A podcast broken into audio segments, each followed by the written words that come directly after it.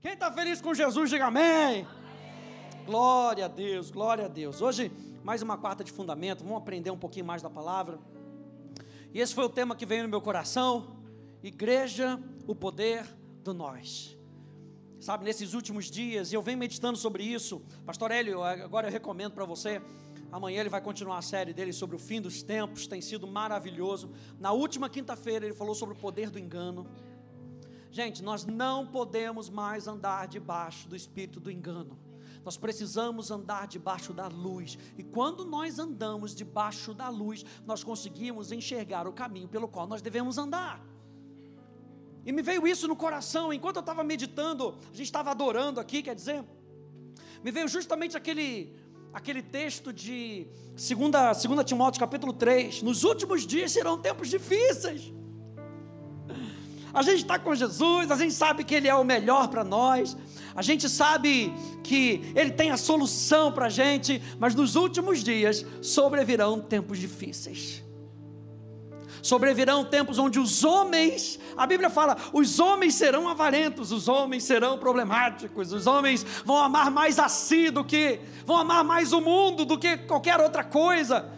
Nos últimos dias serão tempos difíceis. Nós precisamos ter um fundamento sólido para passar por esses dias difíceis, gente. E nós estamos aqui, quarta após quarta, edificando um fundamento. Eu quero que você abra comigo, por favor, Mateus capítulo 16. Porque nós vamos caminhar nessas quartas-feiras aprendendo o que é a igreja. Como a Bíblia nos diz que a igreja deve parecer, deve ser. Mateus capítulo 16, a partir do verso 13.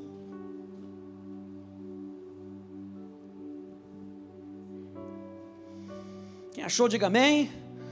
Quem ainda não achou, diga espera por mim, pastor, por favor, estou chegando. No verso 13 diz: Indo Jesus para a região da Cesareia de Filipe, perguntou aos seus discípulos: O que, que os outros dizem que é o filho do homem? Ou seja, qual a opinião dos outros?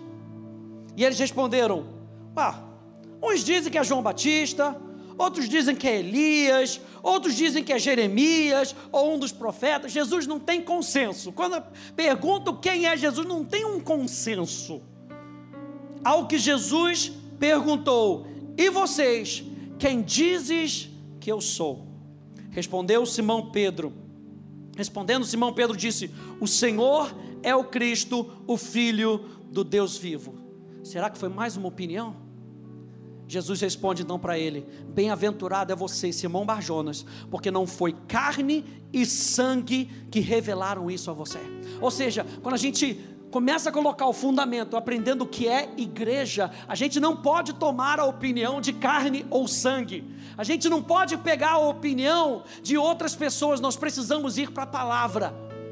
E Jesus está dizendo aqui para ele: não foi nem carne, nem sangue, mas o meu Pai que está nos céus. Também eu lhe digo que você é Pedro, e sobre essa pedra, que pedra que ele está falando? A revelação da verdade. Sobre a revelação da verdade, aqui já vai ficar a linha do que nós vamos trabalhar hoje, e não sobre a opinião dos homens é que eu edificarei a minha igreja, e as portas do inferno não prevalecerão contra ela. A igreja, gente, a igreja não foi uma ideia de homens. A igreja não foi, não é formada por opinião de alguns.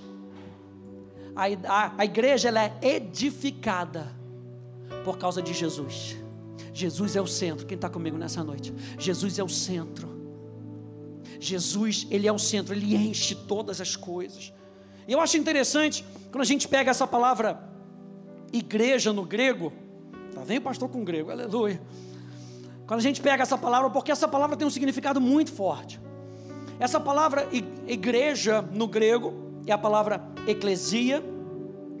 E eclesia significa uma assembleia pública. E mais interessante do que isso, é uma palavra tão específica que ela não somente significa uma assembleia pública, ela significa uma assembleia pública com ordem, com hierarquia.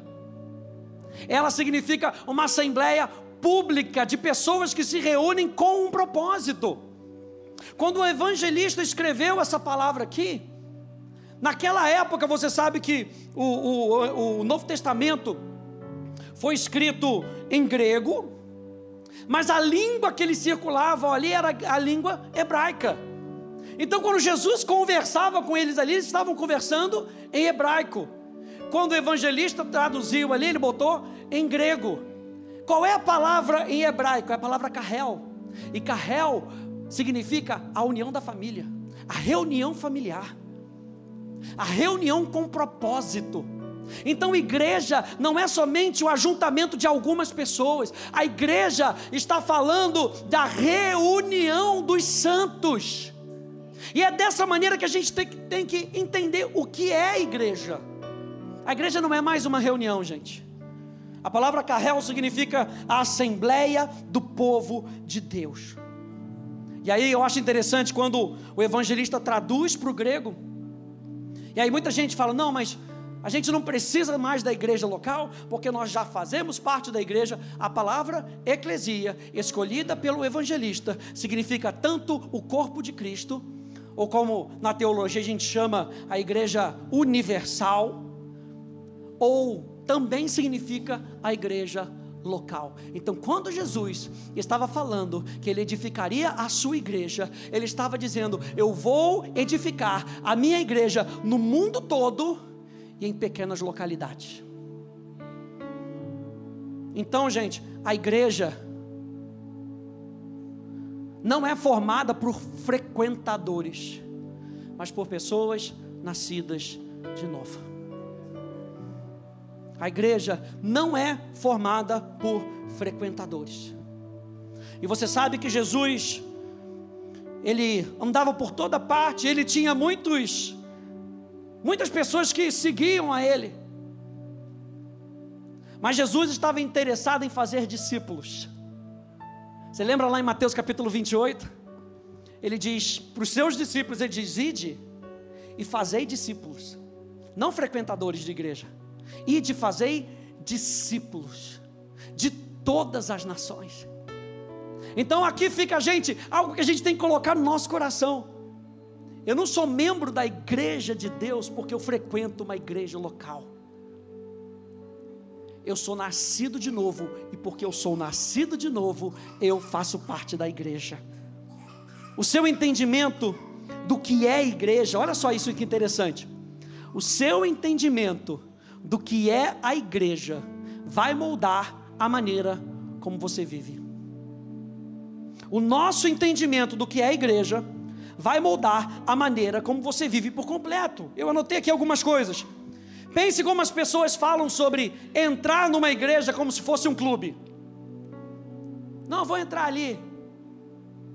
Pensa em como as pessoas falam em ir à igreja como se fosse mais um prédio em gostar da igreja como se fosse mais um show. Tudo isso molda o modo como nós nos envolvemos com a igreja. Então nós precisamos ter uma visão correta do que é igreja, para que eu possa me envolver com a igreja.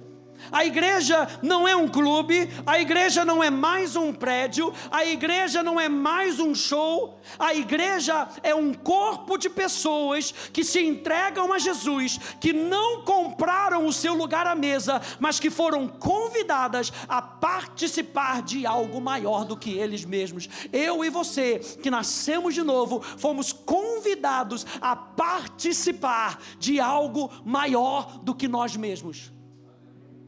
Eu acho isso interessante, gente, porque sempre, quando a gente tem que. Deus dá um desafio para a gente, o desafio é sempre maior do que as nossas próprias forças.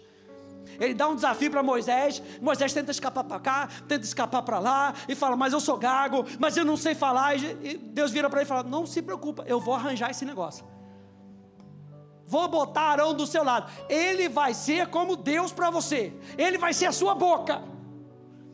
Ou seja, não tem desculpa. Por quê? Porque aqueles a quem Ele chama, Ele capacita.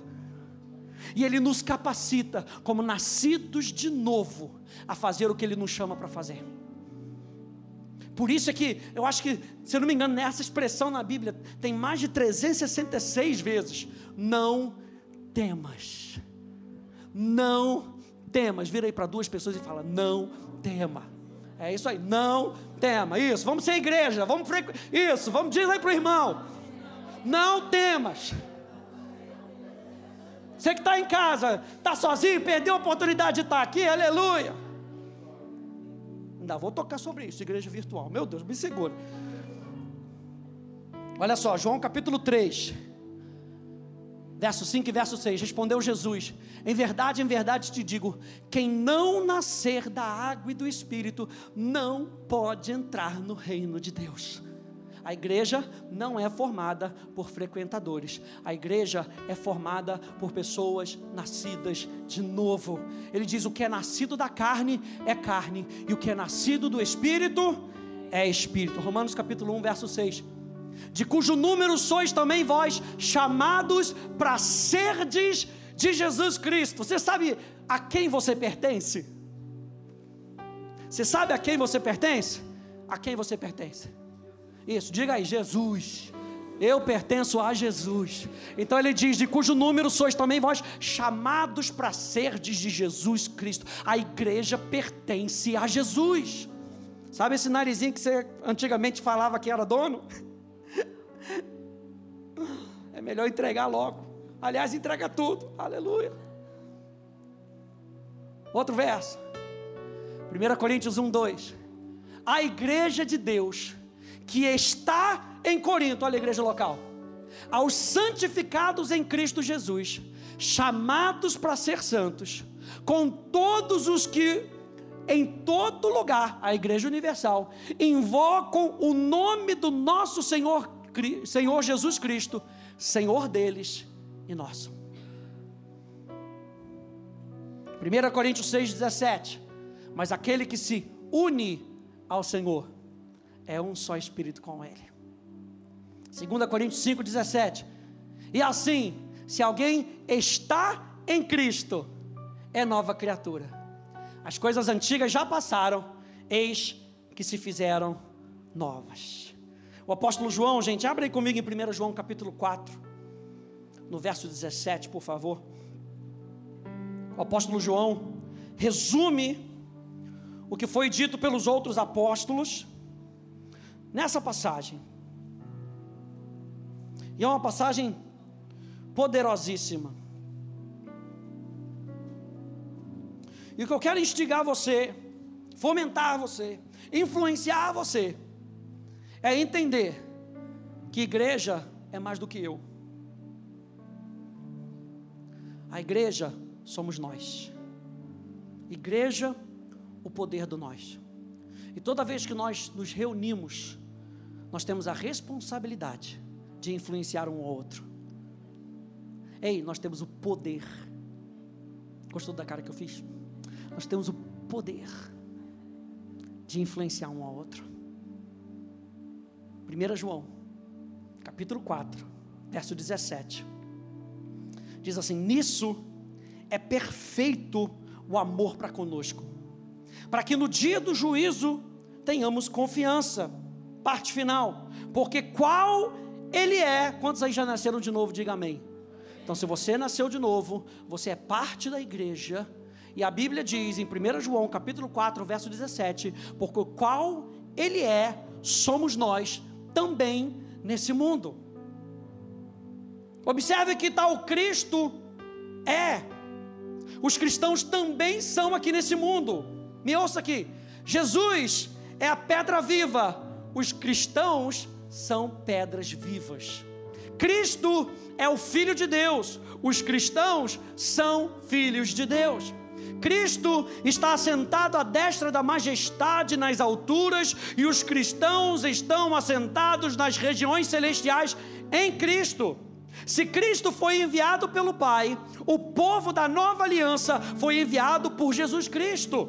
Se Jesus era totalmente dependente do Pai para cumprir a sua missão redentora, da mesma forma a igreja também o é para cumprir o seu propósito aqui na terra, assim como ele é, nós somos, porque assim como Ele é. Nós representamos o reino dos céus aqui na terra.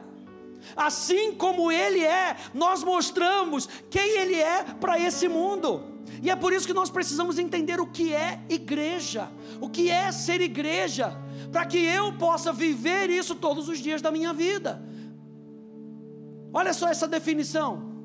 A igreja, portanto, é um grupo de pessoas, um grupo de cristãos, perdão, nascidos de novo, que se reúne debaixo do ensino e exemplo da sua liderança para proclamar a verdade, afirmando sua crença na vida uns dos outros. Eu achei isso demais. Afirmando a sua crença na vida uns dos outros. É por isso que nós precisamos ter a crença correta.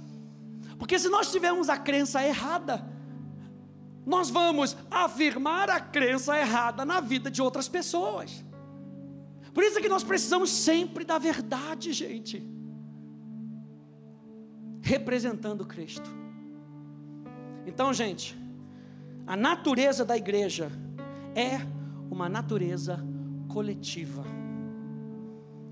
O termo igreja no grego não é um termo único, como é que fala? Singular. É um termo coletivo. Eu anotei um aqui para ver se vocês estão sabendo. Aleluia. Coletivo de elefante. Manada. Coletivo de pássaro. Revoado. Bando. revoado quando eles ficam tudo doidos, assim, você chuta o pombo assim, aí fica na revoada. Coletivo de peixe. Cardume. Coletivo de gato. Essa aqui quero ver. Gente bonita, aleluia. Gataria. Um monte, aleluia, um monte de Luciano, glória a Deus. Gato escaldado, aleluia. Igreja é termo coletivo. Igreja não é termo singular. Então, no grego, não faz sentido eu dizer, eu sou a igreja. Você já viu o elefante dizer, eu sou a manada? Então, gente, a gente precisa aprender essas coisas. Porque a gente precisa mudar a maneira como nós pensamos para mudar a maneira como nós falamos. Por isso é que não dá para as pessoas serem desigrejados. Por quê? Porque se não estiver no corpo, não é igreja. Igreja não é termo singular. Igreja é termo coletivo. Por isso, gente, presta atenção nisso. Quando nascemos de novo e passamos a fazer parte da igreja de Cristo, ganhamos não somente uma realidade individual, mas uma identidade coletiva. Por que, que essa série fala tão forte no meu coração, gente? Porque o espírito que está parando no mundo é o espírito individualista. E o espírito individualista tenta achar lugar dentro da igreja. Os apóstolos falavam: ei, cuidado, porque vão vir lobos. E o que que lobo faz? Você lembra da pregação da Paulo? O que que lobo faz? Ele vai tentar te cercar ali, cerca dali, ele vai tentar te isolar. Isolando, ele pega você com facilidade, ele me pega com facilidade. Mas se a gente está junto, a gente resiste junto, a gente chora junto, a gente se alegra junto, a gente dança junto, aleluia, a gente canta junto. Juntos nós somos mais fortes, aleluia. A natureza do mundo é individualista, gente, mas a natureza do céu é coletiva. Façamos o homem. Quando a gente olha para a doutrina da Trindade, o que, que a gente pega na doutrina da Trindade? Deus é um ser plural. Um Deus, três pessoas, você já fez atos, você já aprendeu. Um Deus, três pessoas. E um não fica brigando com o outro, é façamos eles andam em concordância. O pai anda em concordância com o filho, o filho anda em concordância com o espírito, o espírito anda em concordância com, com, com o filho, o espírito anda em concordância com o pai. A natureza do céu é coletiva. Olha só essa frase. Um cristão sem igreja é um cristão com problema. Um cristão sem igreja. Presta atenção, você que está aí me vendo na internet. Aleluia. Não desliga, não, hein? Um cristão sem igreja é um cristão com problema. Porque toda vez que a gente está separado, gente, a gente vira alvo fácil do inferno. Se você não vive na comunidade, para quem você vai ligar? Se você não é parte da comunidade, a quem você vai chamar? Então eu, e você precisamos ter essa mentalidade. Eu estou lendo um livro muito bom, chamado A Igreja Essencial. E eu tirei essa, essa, essa citação aqui deles que eu achei fantástica. Na realidade, hoje a gente vai ter várias citações, porque mesmo estudando, eu não conseguiria representar da mesma maneira, eu preciso colocar essas citações. A primeira delas é essa, de Colin Hansen, Jonathan Lehman. Ele diz: na verdade, qualquer pessoa que ama a igreja deve aprender a perdoar e ser tolerante com os cristãos. Diga amém. amém. Glória a Deus. Deus não nos convida à igreja porque é um lugar confortável para encontrar um pouco de encorajamento espiritual. Olha só. Não, ele nos convida para uma família espiritual de desajustados, que os desajustados digam: estou chegando lá. Ele nos recebe em uma casa. Ei, presta atenção nisso, gente, por favor.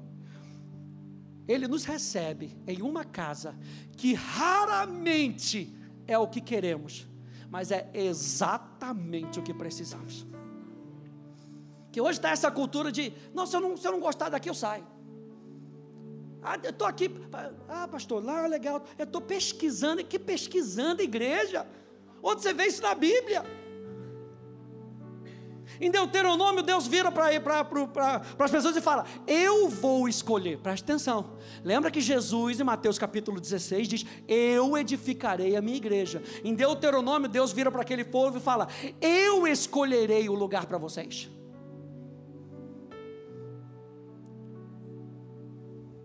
Entender sobre a natureza da igreja é falar sobre os planos e propósitos de Deus para nós é ir além da superfície de uma reunião qualquer, que vá além dos benefícios terapêuticos, ou das regalias, ou dos privilégios, porque hoje o pessoal só fica na igreja se a igreja ficar amaciando ele, se a igreja me der umas regalias. Ah, se eu não puder sentar na frente, também não quero participar dessa igreja. Você está vendo como a identidade do mundo é o eu? Eu. Se você não fizer algo para eu, eu também não quero. Mas nós vivemos na contramão do mundo. Eu quero dizer para você que o alvo, o alvo do universo, o centro do universo, não é o homem. O centro do universo continua sendo Deus. O homem é beneficiário. O homem é beneficiário. Quando Deus disse façamos um homem à nossa imagem, Ele não está falando, estou tão sozinho a gente tem que criar alguma coisa para si. Não. Foi do extravasar do amor dele. E do extravasar do amor de Deus por Deus, com Deus, ele pensou em mim e em você. Porque se o homem for o centro da igreja, Deus vai ter que perguntar para o homem: e aí, posso fazer o negócio ou não posso fazer? O que, que você acha? O que Deus faz com a gente é nos convidar a participar do plano dele. Deus é o centro do universo, Deus é o centro da igreja. Então é ir além de uma reunião qualquer, que vá além dos benefícios terapêuticos ou das regalias e privilégios, para compreender que a igreja, tanto universal quanto local, é a menina dos olhos de Deus, o corpo de Cristo, por quem Jesus se deu. A igreja é essencial. A igreja é essencial. A falta desse entendimento, gente, a falta do entendimento da natureza coletiva da igreja, afeta a nossa vida de três maneiras. Número um, afeta a maneira como nós interagimos com a igreja local. Se eu não entendo que a igreja é um termo coletivo, que ele me chama para participar de algo maior do que eu, isso afeta a maneira como eu interajo com a igreja local. Já não temos um compromisso mais tão sério com a igreja local. Fazer ficha de membro? Eu não. Não sei se amanhã eu vou estar aqui, porque vai que o pastor me dá uma repreensão e eu tenho que sair. Eu não quero ficha de membro. A gente já não se compromete mais, é ou não é? Estou falando com gente nascida de novo não estou? Aleluia. A gente já não se compromete mais. Porque é muita responsabilidade, pastor. Ó, não gostei, eu mudo. É o seguinte. Estou aí. E me veio essa frase no coração. Na falta desse entendimento, da maneira como nós interagimos com a igreja local, nós não queremos a responsabilidade de cuidar uns dos outros. Fazer parte de uma igreja local não é sentar e ouvir um sermão, porque sentar e ouvir um sermão, qualquer pessoa pode sentar. Agora, eu e você, que fazemos parte dessa casa, ou se você faz parte da sua igreja local, o chamado é nós cuidarmos uns dos outros. A palavra tem vários, vários exemplos. Amai uns aos outros, sujeitai-vos uns aos outros, ensinai uns aos outros. Número dois, a falta do entendimento da natureza coletiva da igreja afeta a maneira como nós interagimos com a autoridade espiritual. Gente, hoje está tá difícil ser pastor.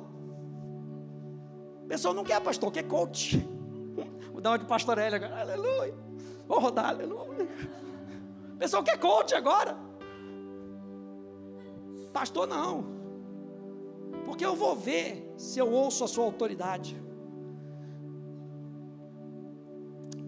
Pastor não é melhor do que ninguém, gente.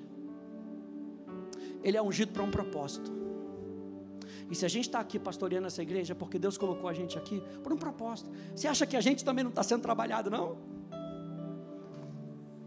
Pastor que deixa de ser trabalhado, gente, perde propósito. A gente continuamente tem que estar tá sendo trabalhado. Tanto que ele diz, Deus diz para Jeremias: Dar-vos eis, pastores, segundo o meu coração. A gente tem que guardar o nosso coração, para que a gente possa representar Cristo para você e ensinar você a representar Cristo para as outras pessoas. É algo desafiador, gente. Você acha que é fácil receber um título, botou a mão ali em cima, agora pega o microfone? É algo desafiador todos os dias. A gente tem que prestar atenção para ver. A gente prepara um sermão, Senhor, o que, que você quer falar? Porque eu quero influenciar os meus irmãos. Mas a maneira como eu vejo a igreja afeta a maneira como nós interagimos com a autoridade espiritual. Eu peguei essa, essa citação de um professor de estudos bíblicos, e ele diz o seguinte: isso talvez encontre essa mentalidade individualista, talvez encontre ser o resultado mais dramático no governo da igreja e no discipulado.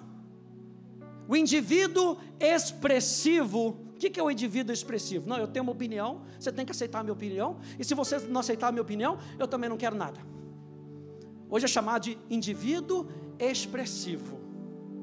O indivíduo expressivo é um indivíduo soberano, ele diz. Todos os outros relacionamentos com outras pessoas, com instituições, com aqueles que ocupam cargos nessas instituições, são subordinados às minhas necessidades e sentimentos pessoais como indivíduo. Assim eu posso escolher se eu reconheço a sua autoridade. Posso escolher o que o meu compromisso com eles deve envolver e como devo tratar qualquer conselho que me derem. Gente, isso é do inferno. Eu decido como devo responder a qualquer tentativa de me repreender ou disciplinar. Eu sou o árbitro soberano do que é bom para mim. Gente, por favor, não foi isso que aconteceu no jardim do Éden? Não, vocês vão ser conhecedores do bem e do mal. O que, que Satanás estava querendo empurrar ele para eles? Não, ó, Deus escolhe para vocês o que é bem e o mal. Agora, se vocês comerem desse fruto, vocês vão estar na posição de Deus, vocês vão ser soberanos, vocês vão poder escolher o que é bom e o que é ruim para vocês, o que é bom e o que é mal. E é isso que o mundo tenta empurrar para a gente. Essa mentalidade. Como é que isso nos afeta, gente? Nós não queremos a dor de sermos tratados, corrigidos e realinhados com a verdade. Eu não pensar que a igreja é um termo coletivo acaba me excluindo. Eu não quero sentir essa dor, não. Se eu tiver que sentir essa dor, eu saio. Tudo eu saio. Como se a gente tivesse que ficar refém do que, que as pessoas querem. Jesus perguntou para ele: o que, que os outros estão achando? É isso, é aquilo, a confusão só. É profeta, é Elias, é Jeremias, é João Batista. Jesus falou, mas o que que vocês têm essa certeza dentro de vocês? E Pedro vem pela inspiração do Espírito. Tu és o Cristo, tu és o Senhor da igreja, tu és o Senhor das nossas vidas, tu tens o domínio das nossas vidas. E a gente tem que ter cuidado, sim, gente. Eu estou falando para você nesses últimos dias, são dias difíceis. São dias difíceis. No mundo, a gente a gente já não pode falar o que a gente gostaria de falar como se fosse a verdade. Mas dentro da igreja, nem dentro da igreja, eu estou podendo falar que o pessoal reclama. Ah, pastor, não pode falar isso, mas e os movimentos? E eu não sei o que lá, eu não sei das quantas. Eu vou falar a verdade, o meu compromisso é falar a verdade. Eu não quero influenciar vocês para vocês serem mais um movimento. Minha responsabilidade é influenciar vocês com a verdade. Se eu precisar falar a verdade, a gente ora, a gente engole, a gente respira, mas por favor, não atem as minhas mãos. Como pastor, nós precisamos falar a verdade, gente. No mundo, já não podemos falar sobre alguns aspectos, porque somos chamados de intolerantes. Mas na igreja também. Se usarmos de correção, é porque não tem mais, mais, mais amor. Se você tem que chamar. Gente, a Bíblia fala tanto de correção. E o apóstolo Paulo chega ao ponto de dizer: chama a pessoa. Ah, não, chama o outro. Nessa parte de chamar o outro, a pessoa já está. Você está meio. É, é, como é que fala? Hã? Excluindo, não, é vexando, como é que fala? Me expondo, você está me expondo para outra pessoa. Obrigado, Juliano. Você está me expondo para outra pessoa. O apóstolo Paulo fala: chama, chama, conversa. Não aceitou? Chamou outro. Não aceitou? Fala da igreja. Não aceitou? Entrega para Satanás. Gente, o que, que o apóstolo Paulo está querendo falar? É que de alguma maneira dentro do processo, a gente espera que a pessoa se arrependa. O que Jesus quer é a salvação das nossas almas. E ele vem trazendo. Você lembra aquele, aquela piada? Do, não sei nem se é piada. Aquela história de que teve aquela enchente. Aí a pessoa ficou no, no, no topo lá do, do, prédio. Aí veio o bote. Não, estou esperando. Aí veio o helicóptero. Não, estou esperando. Aí passou o Superman, dá uma paradinha. Falou, não, ainda estou esperando, acabou morrendo, chegou no céu. Já ouviu essa história? Chegou no céu e falou, meu filho, por que você chegou aqui tão cedo? Não, eu estava esperando, mas eu mandei três vezes, mandei até o super-homem. Que às vezes a gente não entende, gente, o que está acontecendo. Pastor vai corrigir, não tem amor nessa igreja. Presta atenção nisso que eu vou te dizer. Nós não podemos mais apresentar Deus como amor que se importa ao ponto de nos corrigir, porque o amor virou Deus. O amor virou um Deus. Se eu não me sinto amado, não tem amor. Gente, nós precisamos parar com esse mimimi. Como diz o pastor Lucinho Barreto, a igreja é chata, você não pode falar nada. Igreja que não sabe conversar. Eu e você estamos aqui porque nós estamos, nós, nós, estamos sendo tratados. Nós estamos sendo tratados. Nós estamos sendo corrigidos. Não tem coisa melhor do que num casamento a gente se corrigir, porque a gente está junto. E é dessa forma, é de, vem aqui, lindeza. É dessa forma. Presta atenção, me segue aí, Léo. É dessa forma. Aí eu estou andando para cá, mas só que ela. Tá, não, você, você fica aí na verdade, aleluia. Eu estou querendo andar para cá. Você não tem amor não por mim? Eu estou querendo ir para lá. O amor dela me puxa para a verdade. Para quê? Para que juntos a gente possa andar na verdade.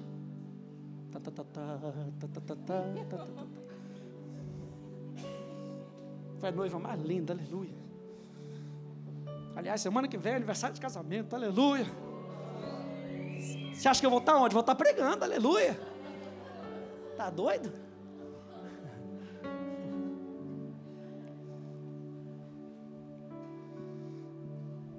O amor virou um Deus. E olha só, presta atenção. E quando o amor vira um Deus, todos os outros atributos de Deus se tornam irrelevantes. Você sabe que os anjos cantam santo, santo, santo, santo, santo, santo, santo. Você sabe que Deus é amor. A Bíblia também fala que Ele é fogo consumidor, Ele consome o pecado. A Bíblia fala que Ele é misericordioso. A Bíblia também fala que Ele disciplina aquele que ama. Provérbios fala muito isso, eu estou lendo Provérbios agora. Provérbios fala muito isso.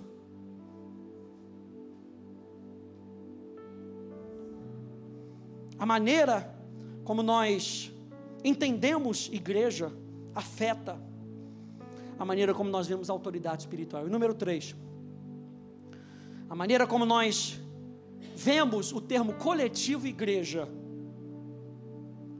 influencia a maneira como nós interagimos com nós mesmos como nós nos vemos. E eu peguei essa citação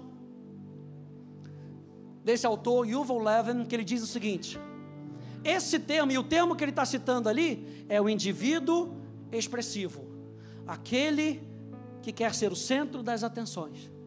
Esse termo sugere não apenas o desejo de seguir seu próprio caminho, mas também um anseio por realização através da definição e articulação da sua própria identidade. É um impulso, olha só, gente, é um impulso para ser mais parecido com o que você já é.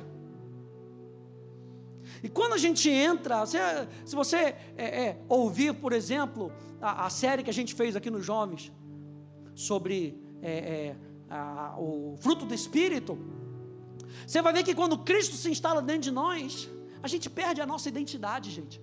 Nós ganhamos a identidade dele. O mundo quer com que você afirme a sua identidade. Jesus quer com que você afirme a identidade dele em você. Por isso, a identidade dele em você é amor, alegria, paz, paciência, benignidade, bondade, fidelidade, mansidão, domínio próprio. É a identidade de Cristo em você. E ele diz: essa, esse indivíduo expressivo é um impulso para ser mais parecido com o que você já é e também para viver em sociedade, afirmando plenamente quem você é. Ou seja, o centro desse indivíduo, mesmo em sociedade, é ele mesmo. Isso não tem espaço, gente, dentro do corpo de Cristo. Não tem espaço dentro do corpo de Cristo. Eu peguei mais citações, eu vou passar bem rapidinho. Depois, quando a gente terminar a série, você já sabe manual vai estar todo lá no, no meu blog, rafaelfroy.com, todos os áudios. Então tem muita referência bíblica aqui. Mas eu peguei essas essa citações de um pastor uh, australiano chamado Mark Sayers. E ele resume várias crenças que circulam em uma sociedade individualista expressiva. São sete, eu vou colocar cinco. E ele diz o seguinte: essa sociedade expressiva, aquele que quer ser o centro da atenção, ele diz que o bem maior é a liberdade individual, a felicidade, a autodefinição, ou seja, você se define, ou a autoexpressão. Você entende que no, na igreja, toda definição que nós temos vem dele? O mundo diz para você: não, pega a sua, pega qualquer uma. Você quer ser cachorro? Vai ser cachorro. Outro dia, não sei para quem que eu mostrei, mostrei para vocês. Gente, o cara gastou, mas gastou milhões para fazer uma fantasia de cachorro, porque ele não quer mais ser ser humano, ele quer ser cachorro. E você olhava o vídeo, era igualzinho um cachorro. E ele fica lá e dorme, e vem eu não sei quem, e passa cosquinha nele, e ele fica alegrinho, e vai comer um negocinho aqui, e vai. É assim que está o mundo. Gastou milhões de. Como é que é? Ienes, né? Para ser cachorro, porque ele não quer mais ser ser humano. Porque ser ser humano dá trabalho. É ou não é? Quem está comigo? Dá muito trabalho. Você já nasce, já, já te dão um tapinha no seu bumbum para você chorar e já começa ali o sofrimento do ser humano. Oh, meu Deus do céu. E você sabe que já nasce, e você já nasce sendo o foco da atenção. É ou não é? Você chora, a mamãe vai trazer. Você chora, mamãe vai trocar a fralda. E a gente traz essa cultura para dentro da igreja. E quando chega dentro da igreja, o foco é o contrário. Não é mais pensar acerca de você mesmo. Isso é uma coisa que a gente fala muito na Atos. A gente fala, quando você se matricula na escola, você está achando que é acerca de você. Ah, eu vou crescer, eu vou receber a palavra, eu vou mudar. Amém. Mas quando você se matricula na escola, o foco muda. É aquilo que eu vou receber, eu vou abençoar outras pessoas. Quando você entra na igreja, você é convidado a fazer parte da família de Deus, isso tem que mudar. O que que nós estamos te ajudando aqui? Nós estamos te ajudando a mudar de mentalidade, para que você pare de se ver como um indivíduo que precisa se autoexpressar. Para que você possa expressar o caráter de Deus onde quer que você vá, a identidade dele em você. É desafiador. Não terminei, não. Vou passar um pouquinho do tempo. Rapidinho. Número dois. Que os individualistas expressivos dizem que tradições, religiões, sabedoria recebida, regulamentos e laços sociais que restringem a liberdade individual, a felicidade, ponto um, a autodefinição, a autoexpressão, devem ser reformulados, desconstruídos ou destruídos. É por que a igreja está sendo perseguida? Porque você não pensa como eu. Então a igreja não pode existir mais. Cinco. Os humanos são. Isso aqui, é, isso aqui é falácia do inferno. Os humanos são inerentemente bons. A Bíblia diz que o ser humano já nasce no pecado, como é que ele vai ser bom? Aí quando você tem que repreender uma pessoa, fala, ah, mas ele é tão bom. Mas e a natureza que está dentro dele? Engano do inferno. Número 6. Estruturas e instituições de grande escala são suspeitas na melhor das hipóteses e mais na pior. É assim que o mundo está vendo a igreja hoje. Suspeita na melhor das hipóteses e má na pior das hipóteses. Vou correr. Número 7. As formas de autoridade externa são rejeitadas e a autenticidade pessoal é elogiada mais duas citações aqui rapidinho. São importantes, preste atenção.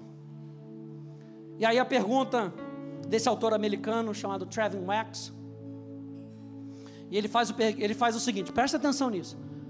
Então, o que, que acontece com a igreja nesse ambiente? Já que nós estamos no mundo, nós não somos do mundo, nós estamos no mundo. O que, que acontece com a igreja? Não é que de repente todos os santuários sejam esvaziados e a igreja seja rejeitada, não. Em vez disso, as pessoas que continuam a frequentar a igreja o fazem porque acreditam que a igreja, ó, presta atenção, que a igreja pode ajudá-los a se encontrar e se expressar. Se encontrar, não quer encontrar Jesus, quer se encontrar. Gente, esses são últimos dias. Esse nosso primeiro aqui ficou alerta. São últimos dias.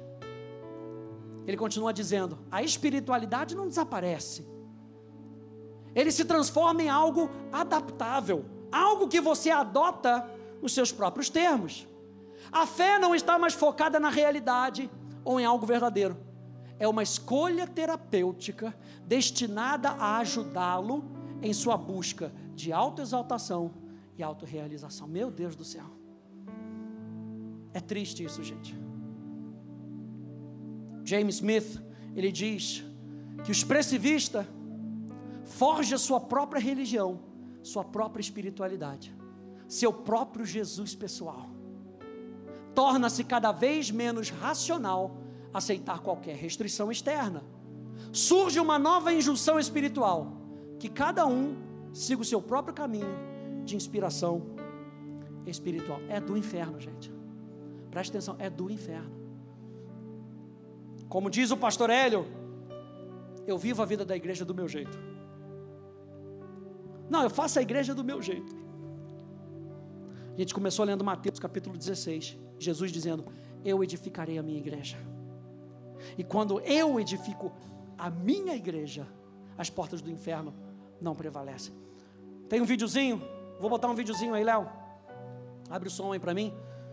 Um videozinho de um pastor chamado Tiago Rodrigo, Rodrigo. Um vídeo onde ele fala de uma cultura africana chamada Ubuntu. E ele vai explicar. São cinco minutinhos rapidinho.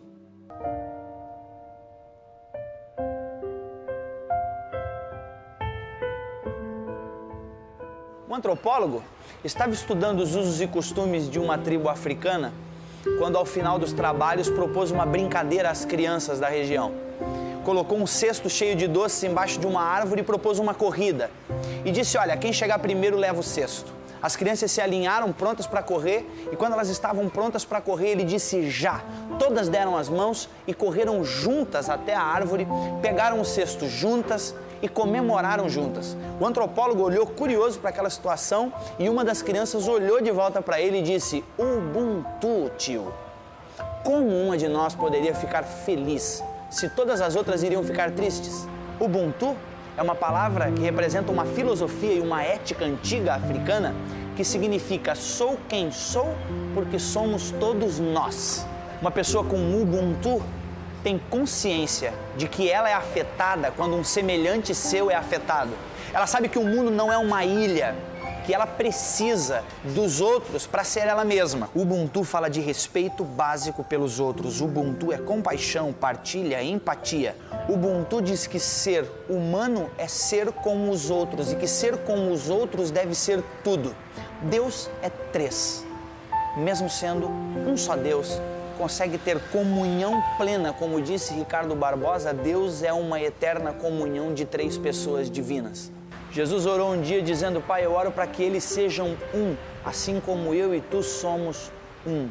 Esse conceito de unidade, de pluralidade única, de sermos indivíduos unitários, mas plurais ao mesmo tempo, é algo que me chama muito a atenção em Jesus. As pessoas olham muito para o fato de Jesus andar sobre as águas, multiplicar pães e peixes, assim como ele demonstrava poder e autoridade nesses atos, chama mais atenção a compaixão. O fato de Jesus chorar a morte de um amigo como Lázaro, o fato de Jesus certamente lacrimejar ao ver mulheres sendo arrastadas pelas calçadas, prostitutas sendo arrastadas para serem apedrejadas, isso sim mostra compaixão, mostra esse espírito ubuntu, esse espírito caridoso, misericordioso da parte de Jesus para com as pessoas. Eu acredito inclusive que Jesus se importa com as pessoas. Deus se importa justamente por um único motivo, para nos ensinar que nós, seres humanos, devemos nos importar uns